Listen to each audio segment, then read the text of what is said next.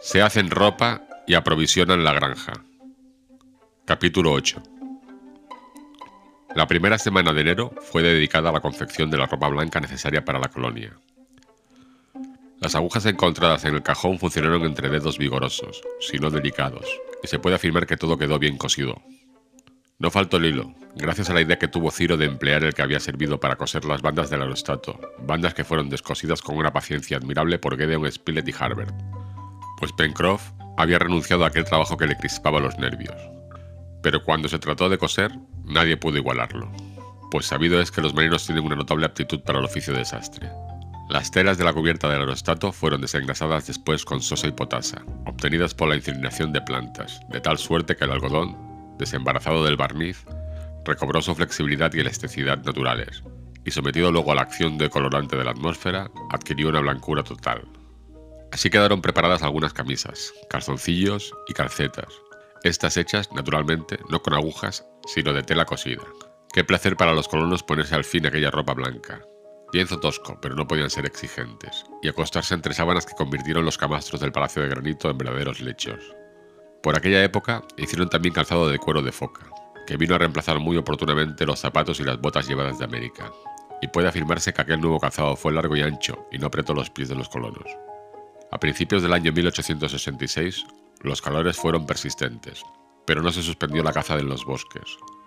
Agutíes, saínos, caballes, cavialles, canguros, caza de pelo y de pluma hormigueaban verdaderamente y Gedeon Spilett y Harbert eran tiradores demasiado diestros para perder un solo disparo.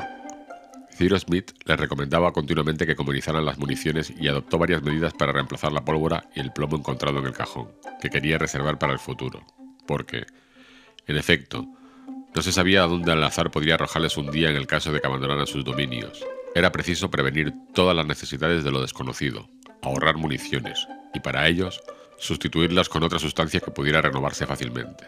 Para reemplazar el plomo, del cual Cyrus Smith no había encontrado vestigios en la isla, empleó sin desventaja granos de hierro, que era fácil de fabricar. Aquellos granos eran mucho menos pesados que los del plomo, pero los hizo más gruesos, y aunque cada carga pesaba menos, la destreza de los cazadores suplía la falta. En cuanto a la pólvora, Cyrus Smith hubiera podido hacerla, puesto que disponía de salitre, azufre y carbón, pero esta preparación exige cuidados muy grandes e instrumentos especiales y sin ellos es difícil producirla de buena calidad. El ingeniero prefirió fabricar piroxilo, es decir, algodón fulminante, sustancia para la cual el algodón no es indispensable, porque no entra sino como celulosa. Ahora bien, la celulosa no es más que el tejido elemental de los vegetales y se encuentra casi en estado de pureza no solo en el algodón, sino en las fibras textiles del cáñamo y el lino, en el papel, en el trapo viejo, en la médula del saúco, etc. Precisamente los saúcos abundan en la isla, hacia la desembocadura del arroyo rojo, y los colonos empleaban a manera de café las bayas de aquellos arbustos, pertenecientes a la familia de las caprifoliáceas. Así, pues, aquella médula de saúco, es decir, la celulosa, era fácil de recoger, y en cuanto a la otra sustancia necesaria para la fabricación de piróxilo, como no era más que ácido azótico fumante, Ciro Smith, que poseía ácido sulfúrico, había podido producir fácilmente el azótico, atacando con aquel el salitre que le proporcionaba la naturaleza. Resolvió, pues, fabricar y emplear piróxilo, a pesar de los inconvenientes que tenía, como son una gran desigualdad de efecto, una excesiva inflamabilidad, puesto que se inflamaba a 170 grados en vez de a 240, y en fin, una deflagración demasiado instantánea, que puede deteriorar las armas de fuego. En cambio, las ventajas del piróxilo consistían en que no se alteraba por la humedad, que no manchaban el cañón de los fusiles y que su fuerza propulsiva era cuádruple a la de la pólvora ordinaria. Para hacer el piróxilo basta sumergir durante un cuarto de hora la celulosa en ácido azótico fumante, después lavarla en agua abundante y luego secarla. Cosa sencillísima. Ciro Smith solo disponía del ácido azótico ordinario y no fumante o monohidratado, es decir, el ácido que emite vapores blancuzcos al contacto con el aire húmedo pero sustituyendo a este último el ácido azótico ordinario mezclado en la proporción de 3 volúmenes por 5 con ácido sulfúrico concentrado, debió obtener un resultado idéntico y lo obtuvo. Así, pues, los cazadores de la isla pudieron disponer en breve de una sustancia perfectamente preparada y que, empleada con discreción, dio excelentes resultados. Hacia aquella época los colonos roturaron tres acres de la meseta de la Gran Vista y el resto se conservó en estado de pradera para el mantenimiento de los onagres. Se hicieron varias excursiones a los bosques de Jacamar y del Far West, y de ellos se llevó a la meseta una colección completa de vegetales silvestres, como espinacas, berros, rábanos, que debían modificarse en breve por medio de un cultivo inteligente, y templar el régimen de alimentación azoada a que hasta ahora habían estado sometidos los colonos de la isla Lincoln. También se acarrearon notables cantidades de leña y de carbón, y cada excursión era al mismo tiempo un medio de mejorar los caminos, cuya calzada se iba aplanando y apresionando poco a poco bajo las ruedas del carro. El cotillo daba siempre su contingente de conejos a la despensa del Palacio de Granito. Como estaba situado un poco más fuera del punto donde comenzaba el arroyo de la glicerina, sus huéspedes no podían penetrar en la meseta reservada ni destrozar, por consiguiente, las nuevas plantaciones. En cuanto al banco de ostras de las rocas de la playa, cuyos productos se renovaban frecuentemente, suministraba todos los días excelentes moluscos. Además, la pesca, en las aguas del lago, en el río de la Merced, no tardó en ser fructífera porque Pencroff había instalado sedales de fondo armados de anzuelos de hierro, en los cuales se prendían con frecuencia hermosas truchas y ciertos peces muy sabrosos, cuyos vientres argentados estaban sembrados de manchitas amarillas. Así Nap, encargado de la parte culinaria, podía variar agradablemente el menú de cada comida. No faltaba más que el pan en la mesa de los colonos, y ya hemos dicho que era una privación que sentían mucho. También se dedicaron a la caza de las tortugas marinas, que frecuentaban las playas del Cabo Mandíbula, en aquel paraje, la playa estaba erizada de pequeños montículos que contenían huevos perfectamente esféricos, de cáscara blanca y dura, y cuya albúmina tenía la propiedad de no coagularse como la de los huevos de ave. El sol se encarga de abrirlos y su número era naturalmente considerable, pues cada tortuga puede poner anualmente hasta 250 huevos. Este es un verdadero campo de huevos, observó Gedeon Spilett. No hay más que agacharse a recogerlos. Pero no se contentaron los colonos con el producto, sino que dieron también caza a los productores, caza que permitió llevar al Palacio de Granito una docena de aquellos quelonios, verdaderamente muy estimables desde el punto de vista alimenticio. La sopa de tortuga con hierbas aromáticas y algunas crucíferas valió muchos elogios a Nap. No debemos pasar por alto una circunstancia afortunada, que permitió hacer para el invierno reserva de provisiones. Varias bancadas de salmones aventuraron por el río de la Merced, remontando su curso por espacio de varias millas. Era la época en que las hembras buscan los sitios a propósito para depositar sus huevos. Precedían a los machos y hacían ruido al entrar en el agua dulce. Un billar de aquellos peces, que medían dos pies y medio de longitud, entró en el río y con solo colocar algunas presas los colonos pudieron recoger varios centenares que fueron salados y reservados para el tiempo en que el frío, helando la corriente del río, hiciese imposible la pesca. Por entonces, el inteligentísimo Jup fue ascendido a la categoría de ayuda de cámara. Se le vistió con una chaqueta, un calzón corto de tela blanca y un delantal cuyos bolsillos eran un encanto porque metía en ellos las manos y no consentía que nadie se lo registrase. El diestro orangután había sido admirablemente amaestrado por Nap y parecía que el negro y el mono se comprendían a la perfección. Jup, además, sentía por Nap una verdadera simpatía, y Nap le pagaba con la misma moneda. A no ser que necesitaran sus servicios para cargar leña o para subir a la cima de cualquier árbol, Jup pasaba la mayor parte de su tiempo en la cocina tratando de imitar a Nap en todo lo que le veía hacer.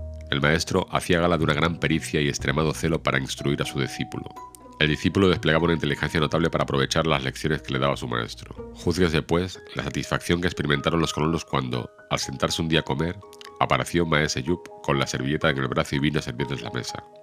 Diestro y atento, desempeñó su servicio perfectamente cambiando los platos, llevando las fuentes, echando las bebidas, todo con una seriedad que divirtió extraordinariamente a los colonos y que entusiasmó a Pencroff. Yup, sopa, yup, un poco de agutí, yup, un plato, Yup, valiente Yup, honrado Yup.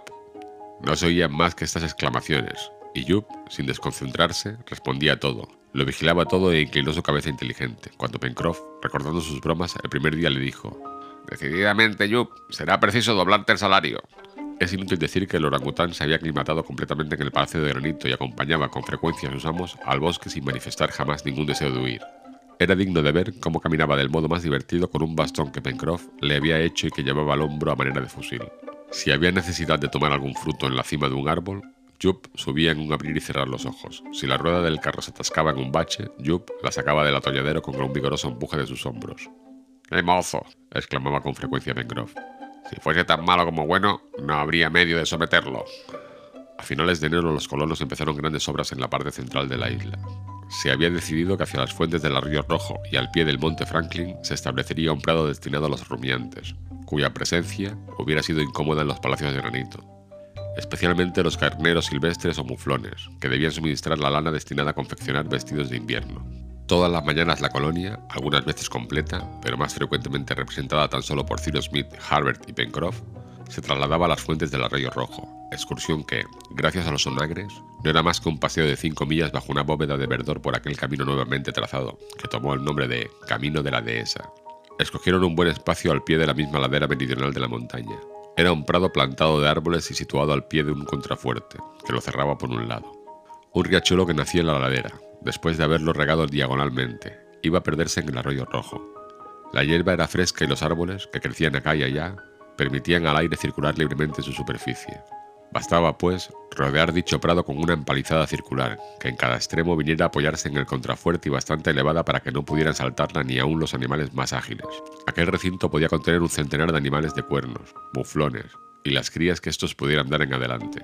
El ingeniero trazó el perímetro de la dehesa y enseguida se procedió a cortar los árboles necesarios para la construcción de la empalizada, pero, como la apertura del camino había necesitado ya el sacrificio de cierto número de troncos, un centenar de estacas fueron sólidamente implantadas en el suelo.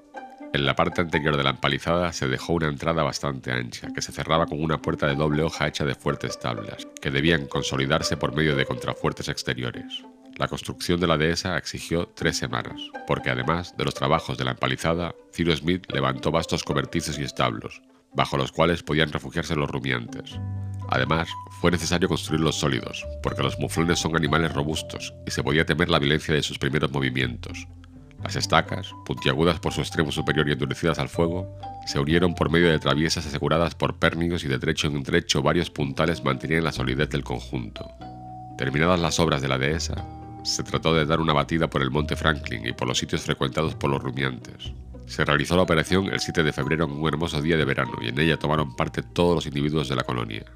En aquella ocasión los dos onagres, bien amaestrados y montados por Gedeon Spilett y Harbert, prestaron grandes servicios. La maniobra consistía únicamente en atraer a la dehesa los muflones y las cabras silvestres, estrechando poco a poco el cerco alrededor de ellos.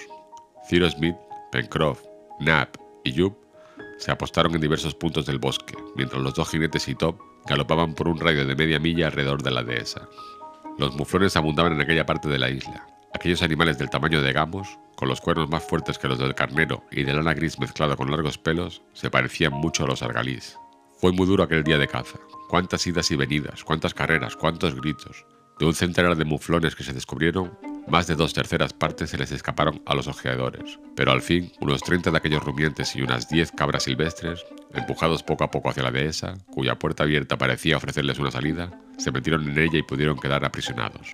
El resultado fue satisfactorio y los colonos no tuvieron de qué quejarse. La mayor parte de aquellos muflones eran hembras y algunas no debían tardar en parir, por lo cual no había duda de que el rebaño prosperaría, y que no solamente la lana, sino también las pieles abundarían al cabo de cierto tiempo. Aquella noche los cazadores volvieron extenuados al Palacio de Granito. Sin embargo, al día siguiente no dejaron de volver a visitar la dehesa. Los prisioneros habían tratado de romper la empalizada, pero no habían podido lograrlo y no tardaron en quedarse tranquilos. Durante aquel mes de febrero no ocurrió ningún acontecimiento notable. Prosiguieron con método las tareas cotidianas y al mismo tiempo que se mejoraban los caminos de la dehesa y del puerto del globo, se comenzó otro tercero, que partiendo de la empalizada se dirigía hacia la costa occidental. La parte todavía desconocida de la isla Lincoln era la de aquellos grandes bosques que cubrían la península serpentina, donde se refugiaban las fieras de las cuales Gedeon Spilett contaba en breve purgar sus dominios. Antes de que volviese la estación fría, se dedicaron los cuidados más asiduos al cultivo de las plantas silvestres, que habían sido trasplantadas del bosque a la meseta de la Gran Vista. Harbert no volvía de una excursión sin llevar algunos vegetales útiles, ejemplares de la familia de las archicoreáceas, cuyo grano podía dar con la presión un aceite excelente, una cedera común, cuyas propiedades antiescorbúticas no eran de despreciar. Algunos de esos preciosos tubérculos cultivados en América Meridional, esas plantas de las cuales se conocen hoy 200 especies. La huerta, muy bien conservada, regada y definida contra las aves, estaba dividida en cuadros, donde crecían dragos, lechugas, acederas, rábanos, jaramagos y otras crucíferas. La tierra en aquella meseta era prodigiosamente fecunda y se podría esperar que daría cosechas abundantes. No faltaban tampoco bebidas diversas, y los más delicados no hubieran podido quejarse, siempre que no exigieran vino. Al té dos huego, que suministraban los monardos didimos, y al licor fermentado extraído de las raíces del drago, Ciro Smith había añadido una cerveza, que fabricó con los retoños de los avíes nigra, que, después de haber cocido y fermentado, produjeron esa bebida agradable y particularmente higiénica, llamada por los angloamericanos Spring Beer, es decir, cerveza de abeto.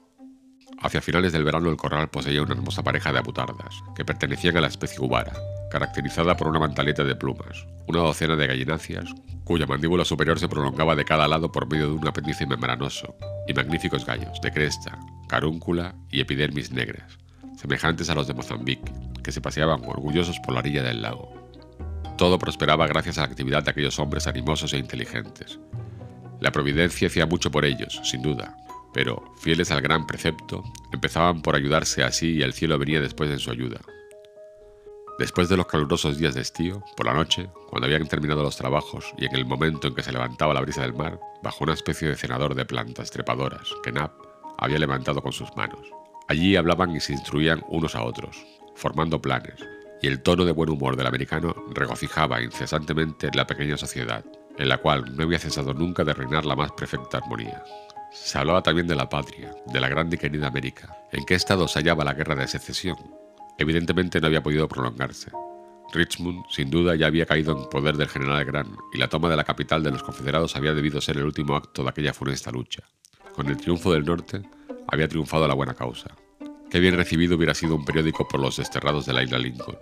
Hacía 11 meses que toda comunicación entre ellos y el resto de la humanidad se hallaba interrumpida, y muy pronto, el 24 de marzo, llegaría el aniversario del día en el que el globo les arrojó sobre aquella costa desconocida.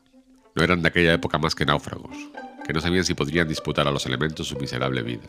A la sazón, gracias a la ciencia de su jefe, gracias a la inteligencia de todos, eran verdaderos colonos y se hallaban provistos de armas, utensilios e instrumentos, habían sabido transformar en su provecho los animales, las plantas y los minerales de la isla, es decir, los tres reinos de la naturaleza. Hablaban con frecuencia de todas estas cosas y formaban aún mayores proyectos para el porvenir.